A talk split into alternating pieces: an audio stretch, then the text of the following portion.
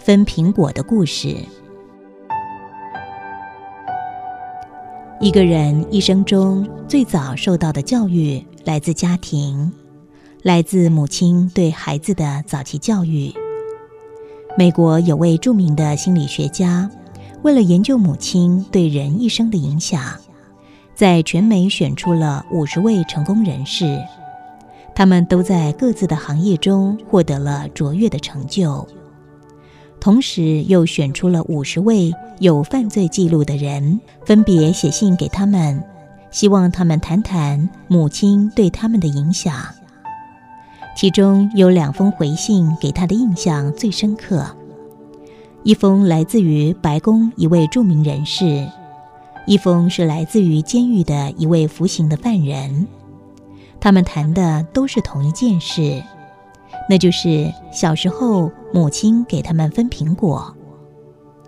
这位来自监狱的犯人，他在信中这么写着：小时候有一天，妈妈拿来几个苹果，红红绿绿，大小各不同。我一眼就看中了中间的那个，又红又大，十分喜欢，非常想要。这时呢，妈妈把苹果放在桌上，问我跟弟弟。你们想要哪一个？我刚想说想要最大最红的那一个，这时弟弟抢先说出我想说的话。妈妈听了，瞪了他一眼，责备他说：“我的孩子要学会把好东西让给别人，不能总是想着自己。”于是呢，他就灵机一动，改口说：“妈，我想要那个最小的，最大的留给弟弟吧。”妈妈听了，好高兴。在他的脸上亲了一下，并且把那个又红又大的苹果奖励了给他。那么这个犯人说，他得到了他想要的东西，从此学会了说谎。以后呢，他又学会了打架、偷抢，为了得到想要得到的东西，不择手段，直到现在被送进监狱里。另外呢，那位来自白宫的著名人士，他是这么写的：小时候有一天，妈妈拿来几个苹果，红红绿绿，大小各不同。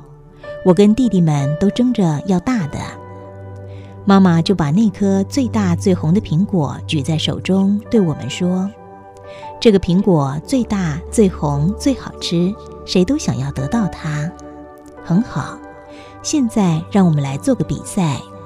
我把门前的草坪分成三块，你们三个人一人一块，负责修剪好。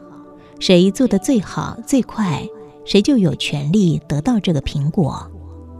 于是兄弟三个人比赛除草，结果白宫这位著名人士他得到了那个最大的苹果。他很感谢母亲。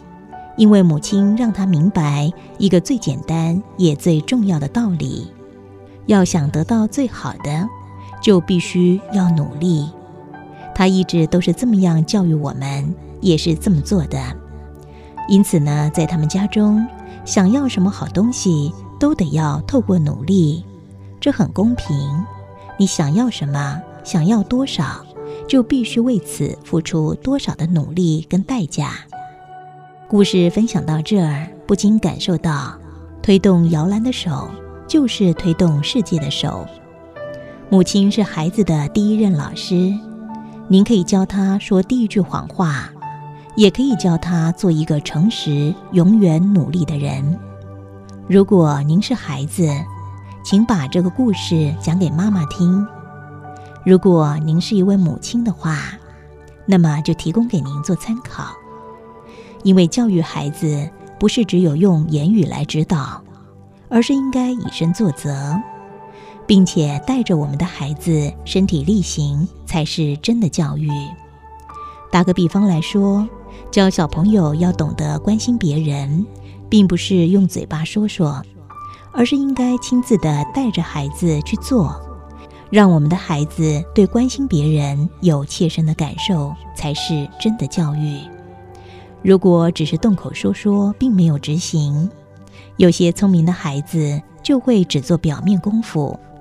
长辈在的时候做个样子，长辈不在的时候就固态复萌，如此一来，反而让孩子聪明反被聪明误呢？您说是吧？